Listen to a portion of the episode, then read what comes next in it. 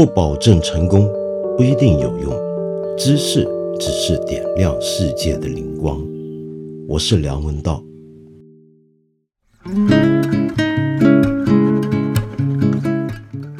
今天我先来念一段书啊。有一个人，他的名字实在太复杂了，因此我们就忘记了。他的脸却长得极寻常。因此，我们再也想不起他的模样。总之，我们实在不知道他是谁。可是，他欠了我们家的钱。当时，他赶着羊群路过我家商店，进来看了看，赊走了八十块钱的商品，在我家的账本上签了一个名字，几个不认识的阿拉伯字母。后来我们一有空就翻开账本那一页，反复研究，不知这笔钱该找谁要去。在游牧地区放债比较困难，大家都赶着羊群不停地跑。今天在这里扎下毡房住几天，明天又在那里停一宿，从南至北，绵绵千里，逐水草而居，再加之语言不精通。环境不了解，我们居然还敢给人赊账。幸好牧民都老实巴交的，又有信仰，一般不会赖账。我们给人赊账，看起来风险很大，但从长远考虑，还是划得来的。春天上山之前，大家刚刚离开荒凉的冬牧场，羊群瘦弱。牧民手头都没有现钱，生活用品又急需，不欠债实在无法过日子。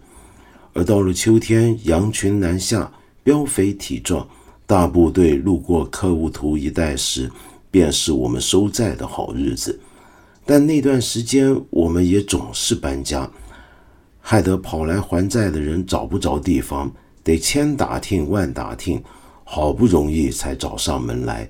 等钱清了账，亲眼看着我们翻开记账的本子，用笔画去自己的名字，他们这才放心离去，一身轻松。在客户图，一个浅浅写在薄纸上的名字就能紧紧扶住一个人。可是那个老账本上所有名字都划去了，唯独这个人的名字还稳稳当当的在那一页上停留了好几年。我们急了。开始想法子打听这家伙的下落。冬日里的一天，店里来了一个顾客，一看他沉重扎实的缎面狐皮帽子，就知道是牧人。我们正好想起那件事，就拿出账本，请他辨认一下是否认识那人。用我妈的原话，就是那个不要脸的加满的人，也就是不好的人。谁知他不看到罢了。一看之下，乍吃一惊。这个，这个，这不是我吗？这是我的名字呀，是我写的字啊！我妈更加吃惊，加之几秒钟前才刚骂了人家不要脸，并且加满，便非常不好意思，支支吾吾起来。你，呵呵，是你，嘿嘿，原来就是你。这个人揪着胡子想半天，也记不起自己到底什么时候买了这八十块钱的东西。到底买了什么东西，以及为什么要买？他抱歉地说：“实在想不起来了。”却并没有一点点要赖账的意思，因为那字迹的确是他的。但字迹这个东西嘛，终究还是他自己说了算。我们又不知道他平时怎么写字的，反正他就是没赖账。他回家以后，当天晚上立刻送来了二十元钱。后来。他在接下来的八个月时间里，分四次还完了剩下的六十元钱。看来他真的很穷。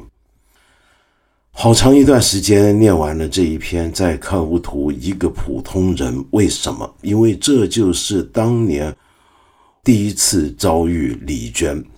这么短短的一篇文字啊，我慢慢的把它读完四分钟，我就当时就震撼的不得了。天哪，这是什么样的一个文章呢？这是篇小说吗？这是篇散文吗？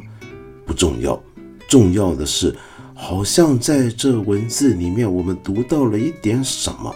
那究竟是什么？我们今天很高兴，我终于有机会跟李娟能够说上话了。李娟很高兴啊，今天跟你聊。我刚才开头呢，在呃我们两个人聊天之前呢，我放了一小段你的作品的，比如说我们读出来的那个感觉，就我们读有人把它读出来。我我我很好奇啊，就比如说你在听自己有人在朗读你的文章，比方说像《冬牧场》这部有声书，有人读你的文字出来，你会不会觉得有点别扭啊？就听别人读你的文字的时候，嗯，是的，感觉不像自己写的。那种陌生是什么意思呢？是不是因为你觉得自己在写字的时候，在写作的时候，其实好像？有声音在里面，有一个你的声音在里面。呃，是的呀，的确是我想象中的我自己的声音在诉说这一切。我觉得读书，眼睛看和耳朵听还是两回事儿吧。可是你会不会觉得别人在读你的东西的时候，读出来的那个效果，会让你发现自己写的东西好像有了多一种不同的理解跟进入的角度呢？可能吧，我听到了，我在想，因为有别人的情感投入在里面，可以感觉到别人的体会，有可能有的时候和我自己写的，嗯，想法是不一样的，但是很感动。好了，这问题就来了，就是因为你是一个今天特别受欢迎的一个作家，很多人很爱读你的东西。我是说真的，那么当别大家都在读你的作品的时候。你会不会感觉到，就是好像很多人都会，这是你的作品的一个特性。我们等一下回头再聊啊。就是说，大家读你的作品的时候，好像很了解你，好像很认识你，知道了你的生活，知道了你的经历，知道了你的反应，知道你的所思所想。但很可能每一个人在读的时候，都是一个他自己读出来的声音，是带着他自己的投射，他自己的想法，他的背景的渲染。可能跟你原来在写的时候是非常不一样的。你写作到今天，从你出版第一部作品到今天也差不多十年了，是不是？还是已经超过十年了？好像。那么你今天对这一点会不会有特别觉得越来越能体会得到呢？我越来越感觉到，写作作品一一旦写成，他的将来的路一旦完成，他将来的路就在别人那儿。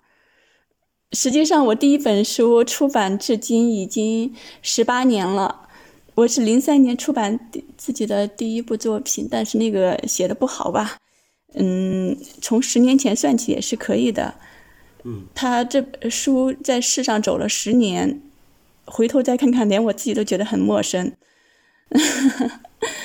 嗯，不仅仅是别人加入的，嗯，这种理解和感情，还有就是我自己的很多。记忆，嗯，它会有恍惚，我自己的情感也会改变，所以一本书它写成了以后，基本上我觉得有的时候，我觉得真的是和我关系不大了，它的命运就在别人那儿了。我还想继续谈这个问题啊，就所谓的作品跟自我的关系，为什么我会特别想跟你聊这件事情呢？那是因为我们都知道你是以散文写作为主，或者非虚构写作为主。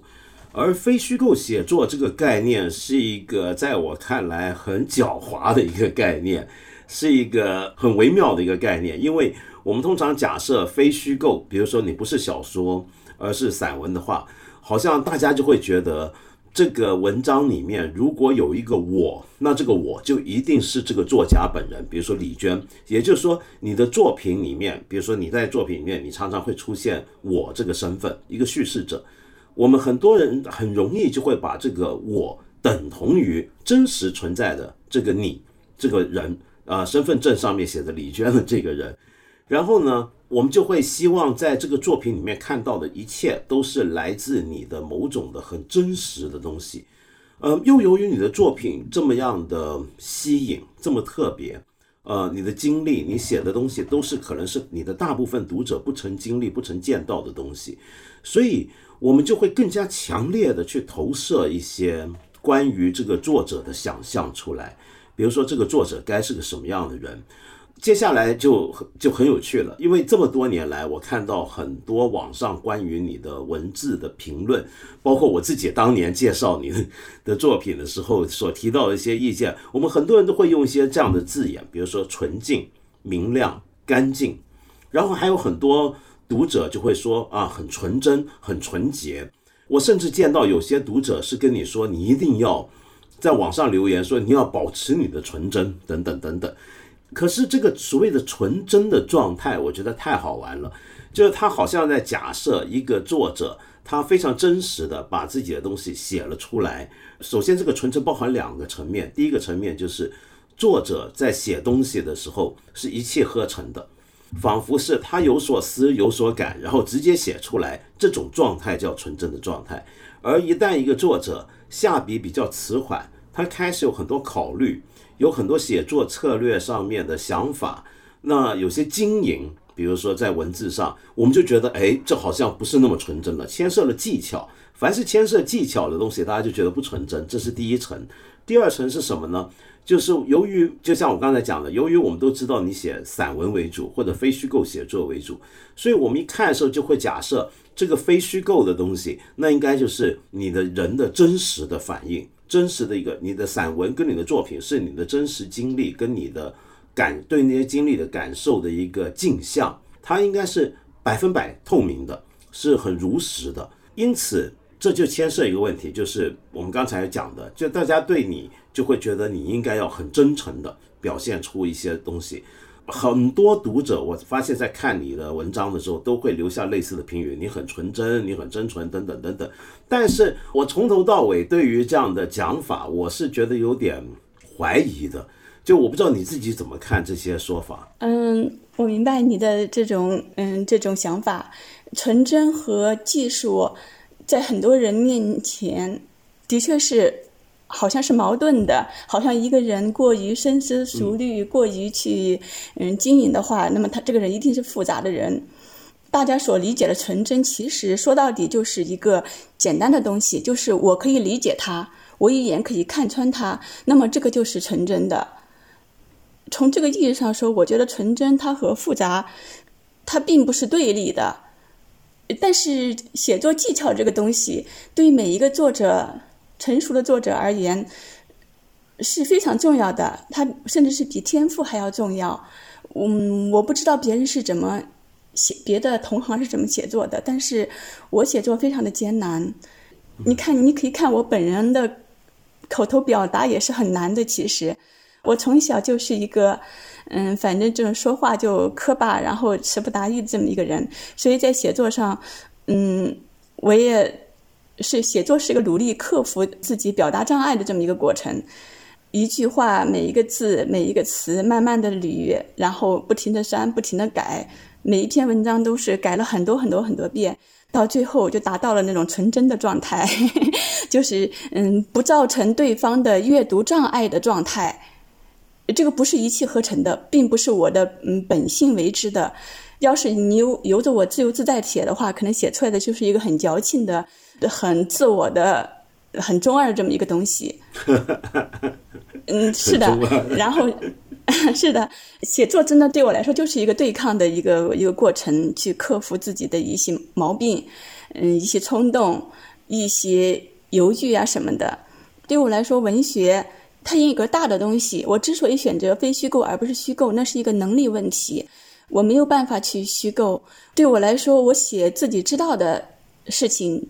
自己听说的事情，自己经历的事情会更轻松一点，而且更加娴熟真诚一点。这期间是否涉及到虚构的东西？我觉得应该还是有吧。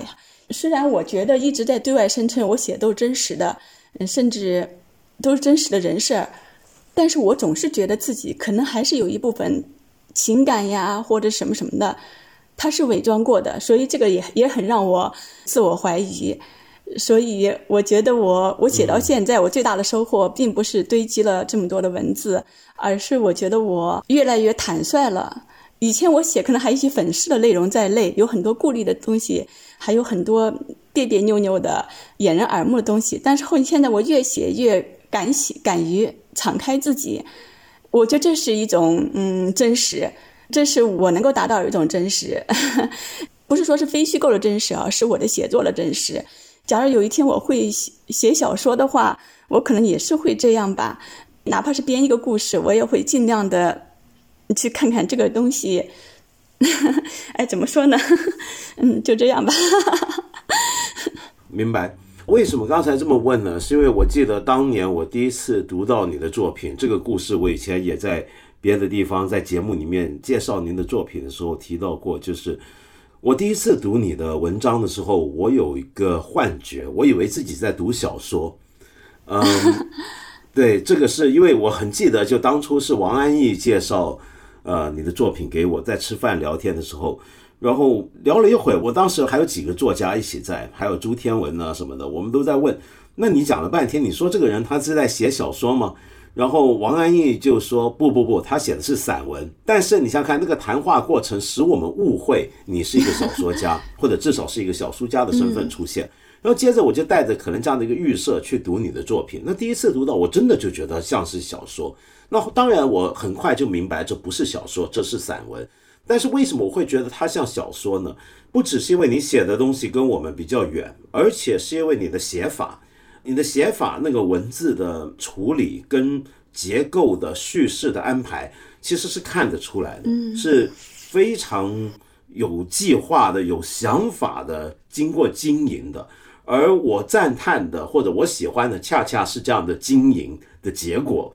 而不是一个人很坦白的。我常常觉得，散文如果一个人老说我手写我口，然后我口表达我心，那就没意思了。那有什么好看的呢？但是你恰恰不是，你是经过一番布局，在文字上有过很多的考究，找到了一个很恰当的表达方法来处理你要处理的事情，怎么去剪裁它们，要放什么东西进去，把什么东西拿走，是看得出来的。那因此，他才厉害，我觉得才好看。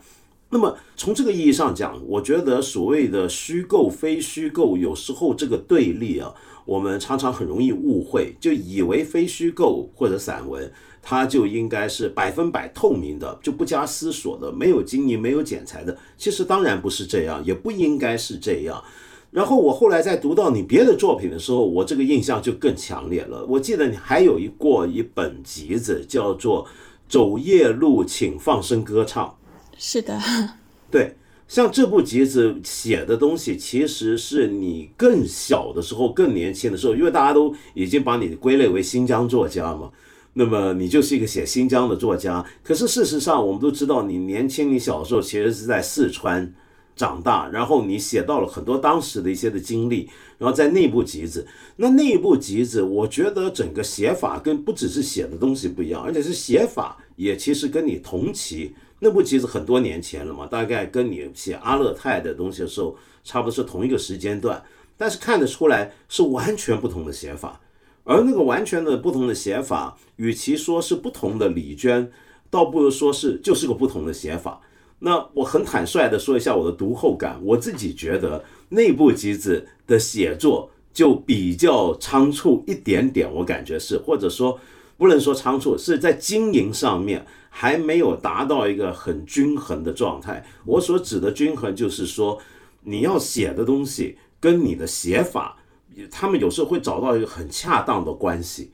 我觉得你在写阿勒泰，一直到后来你写，比如说写到后来葵花地，你都有一个均衡的状态。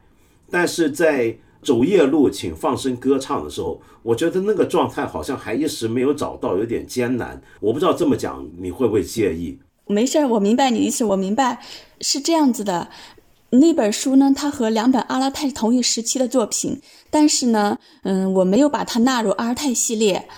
当时其实两本阿尔泰是出成一本书的，文章里面其实都有很多的联系，每篇文章他们都有一些那样的共同的呢相似的部分，那个什么吧。呃，但是呢，因为它的字数太多了，最后就分成两个出版社出成两本。走夜路呢，它是完全另外一个类型的，像你说的不一样，很仓促。其实呢，我觉得这个就不能简单的归类为虚构还是非虚构了。我觉得那一本应该归类于诗歌或者散文诗这样一个东西。那样子的话，就不会去苛求它的结构什么的了。嗯，那本书像你说的那样，的确是比较仓促。这种仓促就是那种情感上有急于抒发的东西，就把它写下来。写下来了呢，后期要形成一篇文章了，但是发现没有办法改，因为你一改了就会伤害当时的那种情绪，所以就这样。其实这就是诗歌的一种特性，它不是追求完美的，它是追求瞬间的。所以，嗯，就把它单独批为一本书。我觉得是。就那样子就出版了，它的确是和我的其他作品都不太一样。然后你之前说到我的散文像小说这个问题，实际上当年我也看了你的那个节目，谢谢。实际上是，实际上是你给我的一个启发。在之前呢，我没有想象，没有想到自己，因为我当时写作的时候也有一点懵懵懂懂的，就是人家说这是散文，好，那我就按散文那样写。事后想一想看，其实。像你说的那样，的确就是小说。你看它有完整的结构，有人物，有故事情节。而散文是什么呢？呃，散文像你说直抒胸臆，它讲的是一种情感的东西，就个人的情感的东西，而不是一个消遣的故事性的那样的一个东西。呃，所以我而我写作的时候呢，那个时候小嘛，那个时候还是有一些功利心的。是的，我就希望更多的人能够看到，希望别人能能够喜欢，所以写的时候可能就会有一些很多讨巧的那样子的想法在里面。这种写作呢，只有小说才能够更容易打开别人的眼睛，而散文太过。嗯，自我了，太过私人了，嗯，所以我觉得我写的就是小说，只是说刚好一开始写作，别人就说是散文吧，所以就嗯落入那个那种那种意识上的套路了。现在后来就有一个说法叫非虚构，嗯，就稍微缓解了一下那个那种尴尬。我觉得非虚构这个这个框很大，什么都能往里装，嗯，还挺好的。对，对，那挺好。我再来就想了解啊，就是因为我看你的作品，我一直非常好奇一点，我觉得今天要跟你请教一下了。好奇的是什么呢？就是我想很多人都会问你关于新疆的林林种种，但是我看你的作品，我最好奇的是。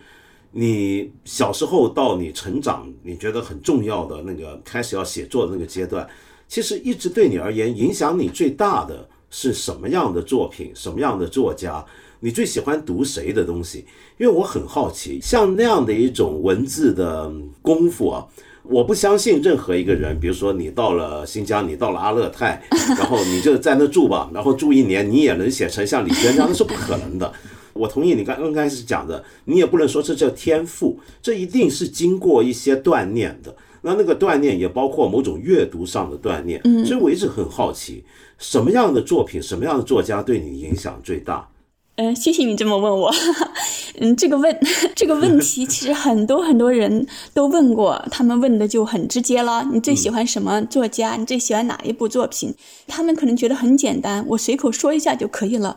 可是对我来说，我觉得是个非常非常艰难的这么一个一个一个思考。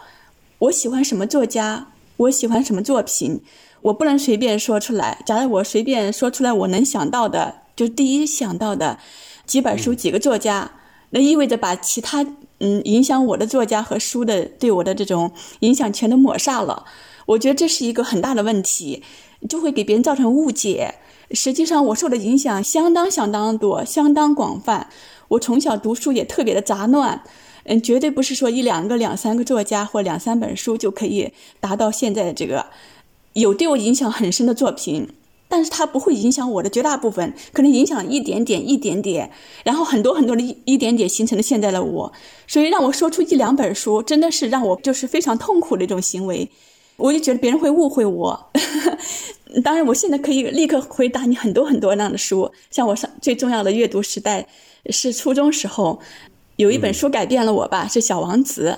还有一个是，嗯，我在很多场合也说过的，嗯，《铁木全传》就是写一个很莫名其妙的一个故事，但是很动人。《小王子》呢，就让我感觉到了语言的美丽，就简单的语言的那种美丽，还让我感觉到了。文学的魅力是什么呢？就是我看不懂小王子是什么意思，但是我就觉得他好，这就是文学的魅力。嗯，不是说一个我看得懂什么我就喜欢什么，他让我对未知充满了好奇和渴望。还有包括我更小的时候读过了安徒生，还有各种杂七杂八的一些书，呃，甚至连有一个，我记得我小的时候四年级读过一个莫名其妙的一本书，没头没脑的，叫什么《蜀山 剑侠传》。根本就看不懂，哦，对对对，剑侠传》《还对珠《还珠楼楼主》的，但是我又觉得很吸引人，虽然莫名其妙的，就是呃故事很散，一会儿这儿一会儿那儿，但我就是很喜欢，就是这些啊，嗯，包括很多很烂的书，我当时觉得特别好，但是现在看看也就那样的书，他们都会给了我很多影响，好的影响，坏的影响，造就了现在的我，嗯。因为我觉得在谈一个写作者读过的书跟这些书对他的影响，尤其是关于他后来写作方式跟写作路线的选择的影响，不是那么简单的一件事情。我们很多人会以为你喜欢读什么，或者你读谁最多，那你的文字或者你写作的方法很自然就像他。比如说，我不知道为什么，呃，就很多人提到你的时候啊，都会马上想说沈从文写的湘西，然后你写的新疆，然后大家就会觉得你一定是受沈从文影响很深，所以你写新疆就会写出某种大家想象中的沈从文的味道。可是我觉得没有那么简单的。因为很多时候我们读的书，我可能非常爱一个作家。我举个例子，我可能很爱一个作者，或者一个思想家，或者一个什么书。但是事实上，我可能恰恰就不想写成他那样。就有时候会是这样的，就是你会回避他的，他的存在是以一种我对他的规避而造成的，或者说有一些写作的影响，他是可能就是我读了很多东西，但给我的影响就可能就一句话而已。就是一个想法，一个一个思路，所以它其实非常复杂。可是我刚才这么问，是因为我很好奇，就是你的写作的历程，因为你的文字上的处理就不是一个所谓素人写作。我明白，我明白。今天很多人，比如说我们今天写微信号，或者在微博上随便发个东西。把每天自己经历过的东西，我今天上哪吃了顿饭，这顿饭真好，怎么样？我去哪种了草，等等等等，写出来，这个 OK，这可以叫素人写作，就是没有经过什么艰难的琢磨写出来的，直接写出来。但是你的写作，我一开始看的时候我就知道，这不是个素人，这是个经过锻炼的，而这个锻炼的过程一定是包含很多的阅读。很多的呃写作的考虑，写的时候一定是写的很慢的，他不可能是一个小时就把一篇东西写成，是绝对不可能的。这是经过很刻苦的锤炼的一个结果。我很强烈这个印象，读你的东西的时候，所以我才会好奇你这个锻炼过程是怎么样。你刚才说到沈从文，我也想说说一下沈从文，从这个说起。好好好。嗯，其实我是非常不喜欢沈从文的，并不是说我不认同他的作品，我也觉得他写的很好，我也觉得他很很厉害。我不喜欢他是因为啊，我觉得他写作里面有一种很，他还和汪曾祺不一样。汪曾祺很多人把他们两个人就嗯放在一起说，但汪曾祺的写作是一种豁然开朗的，是一种让人释怀的这么一种嗯一种笔触吧。但是呢，这个沈从文是给人打结儿，心里打个结儿。他是一种，嗯，就他写作写的很苦，我觉得。虽然非常也是用云淡风轻的那种笔触吧，但是他写的太苦了，他心里有很多很多的快乐，你可以感觉到，而且他很多压抑的东西，对，呃，很很多什么什么，我之所以不喜欢他，是因为我觉得我也有我很像他，我觉得我写作上可能也也有他这样的毛病，我也在很多很大程度上我也在压抑着写作，我也在很刻苦很刻苦的去。回避自我，去怎么样，怎么，怎么样？所以从这个意义上说，我不喜欢他。我希望我有一天能够很从容的写作，当然这是个愿望，可能一辈子也达不到那种状态。我的写作基本上就这么一个过程。小的时候写作，最开始是因为我只能干好这一件事情。我小的时候就特别的笨，我五岁才学会才能够说话，就是非常迟钝的那种小孩儿。呃，而且 真的。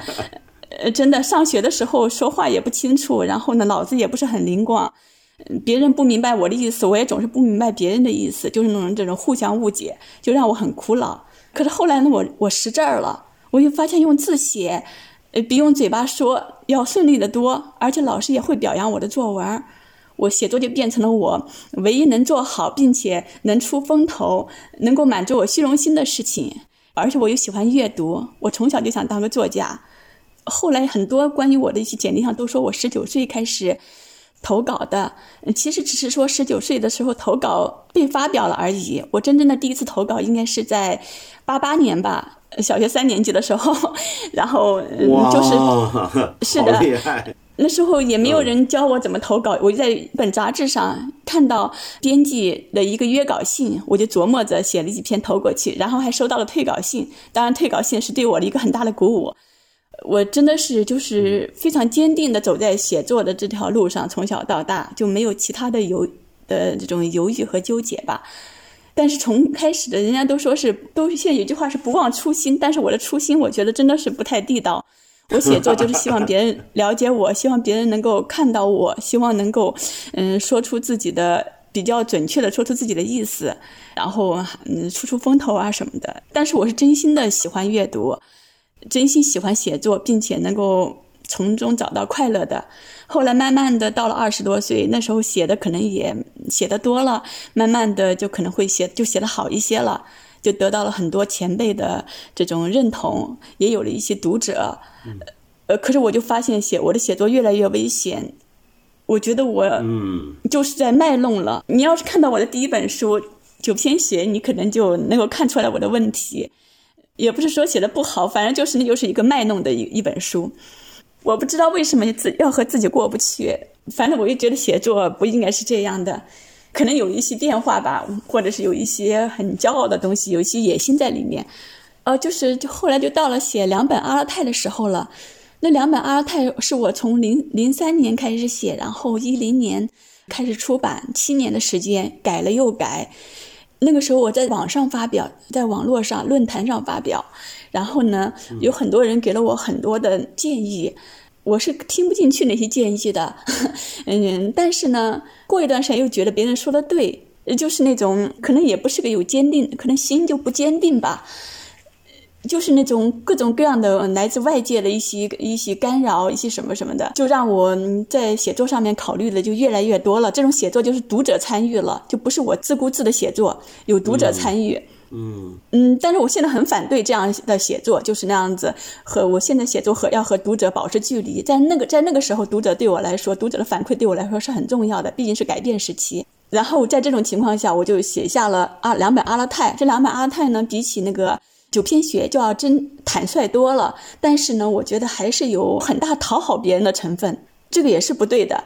然后到了东牧场和杨道，我就开始怎么说呢？这个这个这个历程，就在想怎样既不讨好别人，又不去美视自己的这样一个写作是什么？嗯，就开始也是很艰难的去克服自己的毛病，慢慢的写写写写写，这两本书可能就是那个时候的一种。最能够体现我那个时候的那种那种纠结吧。然后到了向日葵，一下子就豁然开朗。向日葵也许不是我最好的一本书，但是它是最符合我的现在的心意的书。太好了。嗯，像你，所以像你刚才说那样的写作过程，就是需要非常繁大的繁繁重的这么一个训练，慢慢的训练，训练文字，看清自己。哎，怎么说呢？突然就 就很混乱了，就这么一个艰难的过程。不不不，我就很清楚。嗯，但是我写到四十岁呢，我觉得，嗯，实际上写作应该是刚刚开始吧。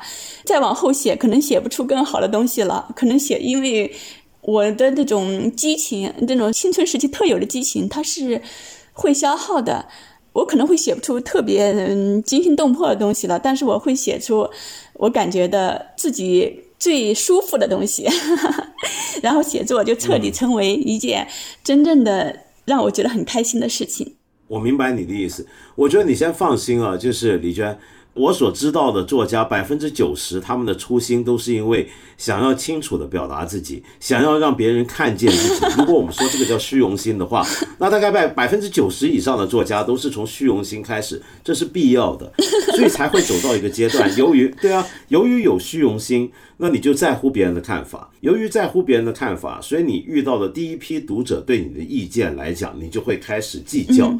开始在乎，开始会变得想迁就他们，然后写作就会开始被牵着鼻子走。但是因为在写作的时候是有一个隐藏的作者会写出来的嘛，就是说，比如说像你的散文里面的那个我，那个我跟真实的这个李娟当然有非常大的关系，但是中间肯定也有一个距离，那个距离就是你在写作的时候你要写出来的那个第一人称的那个叙事者，他是个什么样的状态，他注意的是什么，他要表达的是什么，这个东西。会不自觉的就会变得要往讨好读者的方向走，然后呢，跟着慢慢的你就会开始觉得那个我写出来的那个我跟现在自己真实这个我之间又有距离，你会不舒服的，你可能会觉得很难受的，然后开始慢慢的就觉得我要我要怎么样把这个均衡再拉回来，嗯，我觉得这是一个很。这是一个怎么说呢？我不能说很常见，但是我我认为这是一个呃很自然的一个一个一个写作者的走的一个路程。我很喜欢你刚才讲的那个话。也许你今年四，你现在四十岁了，你以后可能不一定会写的比现在更好，但是你会写的更开心。我觉得这就是很重要的事情，因为坦白说，你一开始写作，比如说你你喜欢沈从文，但是你又不想。呃，你又不喜欢他的那种纠结，那因为我们知道，我觉得你讲的很准确，因为沈从文有很深的某种奇怪的原罪感在。呃，我我我自己是这么看，所以沈从文总是有点纠结，有点暗影在后面。嗯，但是我觉得你在写作的时候，你恰恰就是想摆脱这个东西嘛，就是你好像想透过写作去。去让自己达到另一个状态、另一个境界，想离开它。所以写作不只是个自我表达，写作还是一个，我能说是治疗吗？我不愿意用治疗这样的词语，我我宁愿说是自我的一个造就的过程。呃，你希望自己是另一个状态，你要往另一个状态走，而你现在其实已经开始走出那个状态了。呃，所以我觉得这是很好的事情啊。就我听起来觉得很好，会很替你开心。嗯嗯，好吧，嗯，但是之前你说到读者对我的干扰，其实我还是很感谢那一波读者的。嗯，他们的对我的干扰可能会影响到了我写作的那种自我吧，就是让我写作不再独立，我的思考会变成了一个很残媚的事情。可是我觉得他们那种干扰，让我脱离了最初的写作那种无所顾忌、泥沙俱下那种很混沌的。很危险的一种路，让我脱离了。如果我我顺着原来那条路继续接着走的话，可能是个非常危险的路。所以我还是很感谢他们。嗯，至于后面像你说的两个我，就是作我现实中的我和作品中的我的那种分裂，我现在有那种强烈的感觉是分裂的。可是如果在我让我回到过去，回到我二十多岁、三十多岁的时候，我觉得在一起还是那样，那可能是我一个绕不开的一个一条路吧。我觉得那种分裂就是真实的我，其实可能我就是分裂的，所以我 所以这么想，我就原谅我自己了，原谅我自己过去的所有的矫情，所有的刻意，只是并不是那个年龄不对，而是那个年龄不适合我现在的年龄，所以我否定他，并不是他不对。嗯，我我理解，应该说我很理解你讲什么。谢谢你，我说的乱七八糟了，你还能理解？我理解，我理解很清楚，很清楚，不不不乱七八糟。那么回头讲啊，就是因为很多人都会问你一个问题，就可我相信很多人问过，就你常常写新疆，过去大家对你印象就是因为你写新疆牧场，你写到葵花地等等，都在你那个环境下。然后就很容易定位被标签，就好像有些作家今天是属于东北作家，那 有些作家是江南作家，那你就是西北作家，你是新疆作家。可是，嗯，所以接下来问题很多人就会问说，那你怎么样？你接下来还有什么题材吗？你会不会觉得这个地方的题材被挖掘的差不多了？会不会枯竭了？等等。我问的倒不是这个啊，但是跟这个有关。我想问的是，不是枯不枯竭的问题，而是说，因为你写的那个新疆。你写的哈萨克牧民，你写的你们家庭在那边的生活的那种经历、那种状态，就像刚才说的，我觉得你在文字上找到了一个去处理这些素材的一个方法了，而且逐步在推进，逐步在演变，已经有一个很均衡的一个状态。那么我们知道，一个作者写某个地方，写某些素材，在我而言，从来问题不是他的素材会不会枯竭的问题，而是你的写作跟你的素材是相关的。你的写作本身是用来写那样的东西的，而那样的东西跟你的写作本身达成了一个很和谐的状态。那时候我们都会觉得啊，你写那个写的真好。但是当你的生活经历开始有了比较多的变化，你的素材有时候会来自别的地方，或者说你就算还是写同样的地方、同样的时空、同样的人群，可是你还想在写法上再推进的时候，那下一步该怎么走？我用最粗浅的话来讲，比方说，有没有可能我们认识的这个作家李娟，她用同样的写法是去写，比如说海南岛，写写北京，写写西安？我自己觉得是不太可能用同样的写法，而是可能要用不同的写法。但那个写法怎么样才能到一个另一个好的状态？实际上，这也是很多人对我的一个不说是疑问，是一个期待吧。像你说的，写一个种题材，写一个地方，局限于一个范围写作，慢慢的会套路化。就是很多人都关心我如何突破这个问题，如何超越自我这个问题。有的时候呢，我就在想，我写作是为了什么呢？我写作难道就是为了不停的给别人带来惊喜？我觉得现在作家搞得跟艺人一样了，一定要越来越好，节节高，一定要什么什么的。我不想迎合这样的期待。大家都说我是新疆作家，当然被打这个标签也是难免的。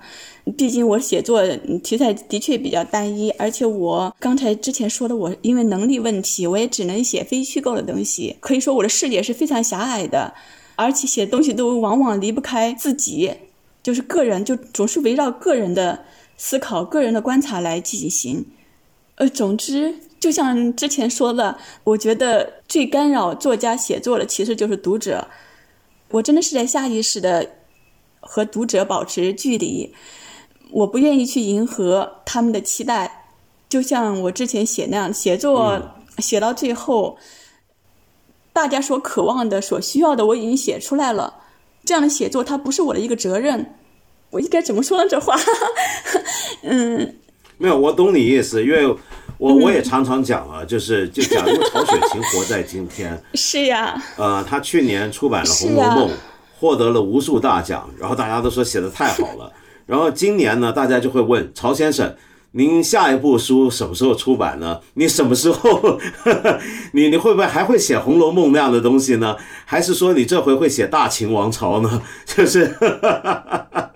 就 就我们今天今天对作家的期待不一样了。是呀，是很多很多那个什么编辑，他都有都在为我着急。他说：“李娟，你这写作的节奏不对呀，按理写作应该两年一本书，一年一本书，它是节奏感是最能够带市场的。然后这样子读者才不会忘记你，你才你才不会就说是才能够带流流量，才能够保持什么什么。我就觉得现在写写作哦，真的是完全怎么说呢？就就是个很。”哎呀，就是一个很狼狈的这么一个境地了吧？不知不觉的就，嗯，也不说是商业化，大家都会这么认为。哪怕是一个嗯最纯粹的喜欢文学的人，他也理所当然的觉得你就是一个生产文字的机器。我刚才谈这个问题啊，李娟，我并不是那种会。看到曹雪芹问他说：“《红楼梦》写的太好了，你下一本写什么？你会不会突破《红楼梦》？” 我我不关心这个，我关心的是作为一个写作者，你对自己的追求。我认为写作要有会有一点野心的，或者说会有点想法的，就是说大概要往什么方向走。我好奇的是这个，在往什么方向走的过程中，因为你现在写的题材跟你的写作已经到了一个我觉得很好的一个状态。那你的写法跟你写的那些素材是天衣无缝的，你让人觉得，比如说很多人都会说，看到你写新疆，很多人就会觉得新疆就该这么写，好像只能这么写了，甚至乎。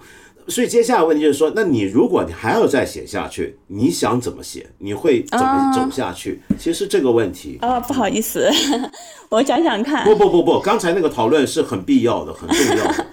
嗯，可能是因为那那我刚才啊，可能是因为这此类的问题太多了，就让我非常的啊，我知道，但是我也明白你的意思。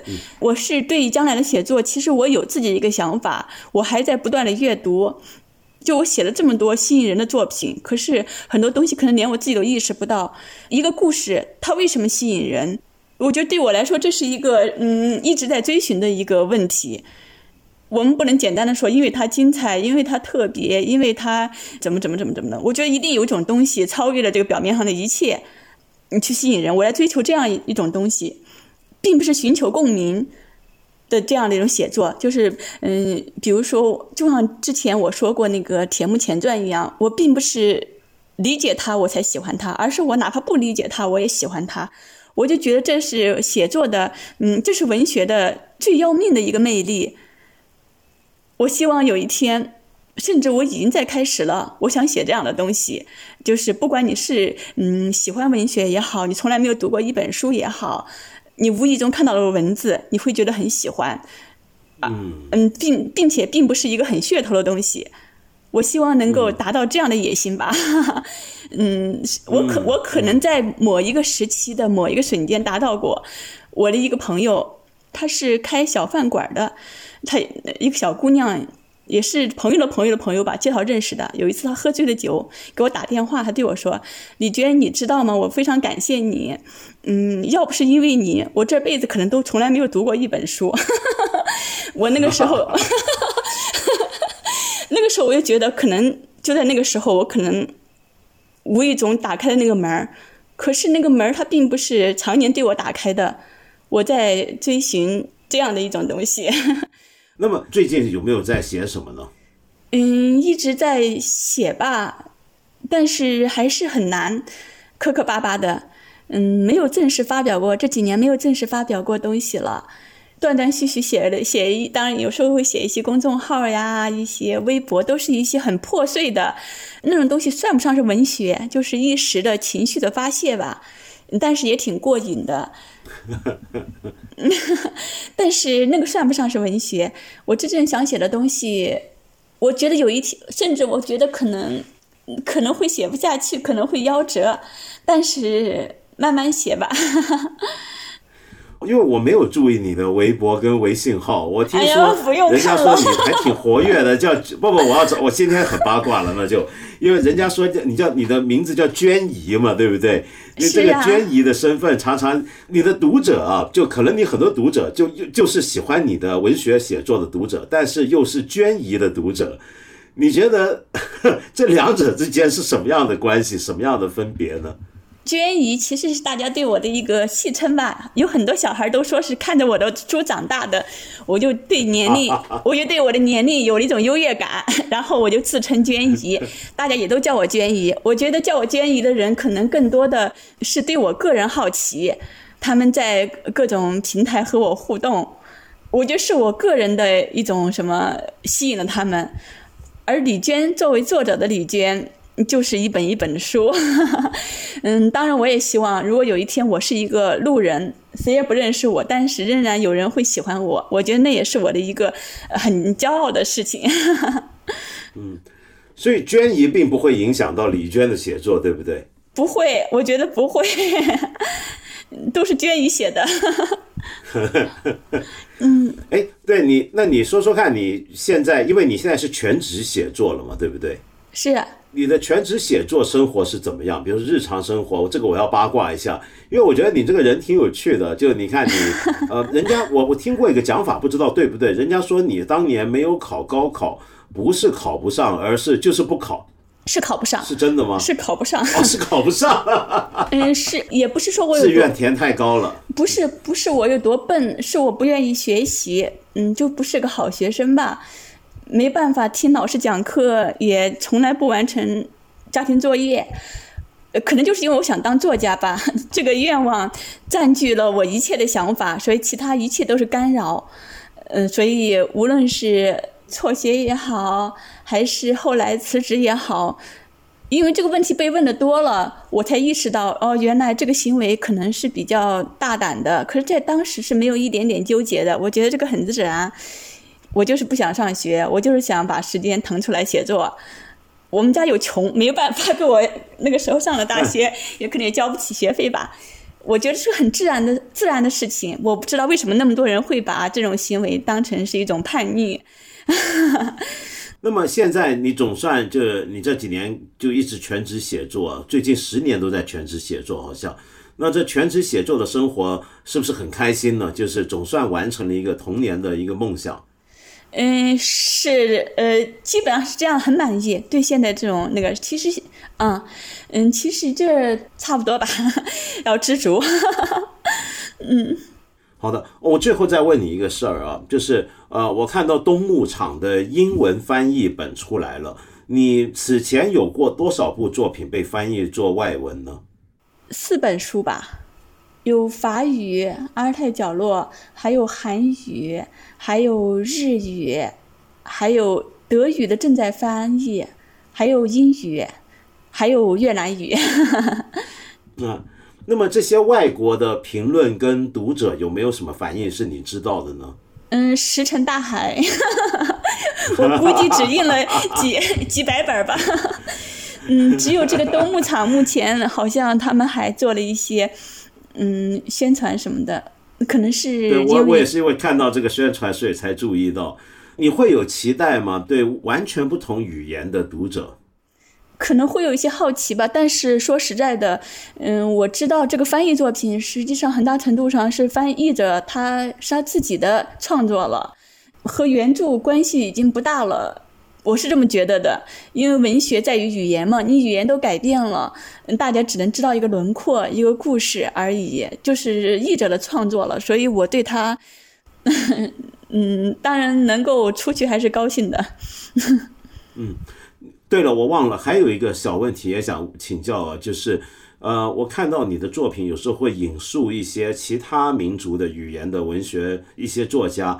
你是不是呃还会经常去读到一些，比如说哈萨克作家跟维吾尔作家的作品呢？啊，以前读的多，这两年读的少了。你觉得他们的作品，比如说跟你用汉语写作写出来的作品有什么分别吗？嗯，因为我看到的都是翻译后的作品，我不好评论。嗯，但是呢，从翻译后的这种来看。它离这个中国的主流写作还是很远的，基本上，我觉得停滞在我小时候看到的文字的那种状态吧。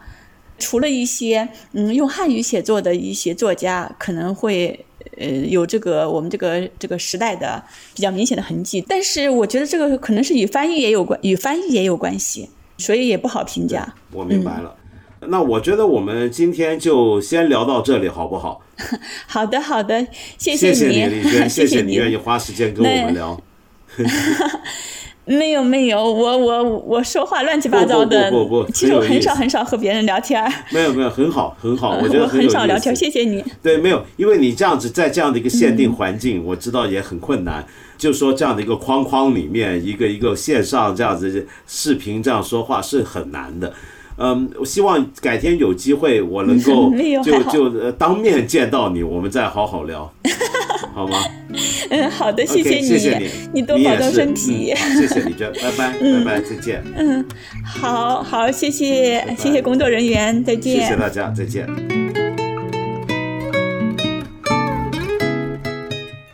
原来李娟去了海南岛，这真好啊。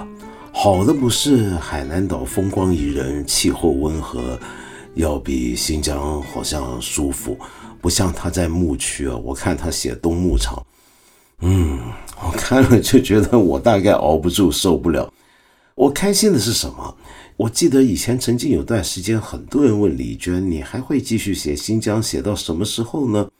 很多人替他担心，自此之后会不会变成一个地域性的作家？会不会变得就被某种类型捆绑？其实我从来不担心这个。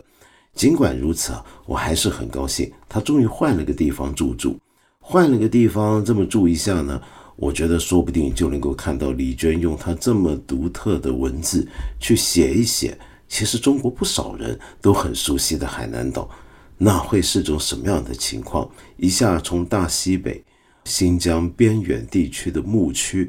到了一个南国世界，充满了茂密的丛林，以及各种不知名的花朵以及生物，还有各种各样的海洋上漂浮过来的信息。我真的非常期待，说不定以后我们就能看到一个写海南的丽娟了。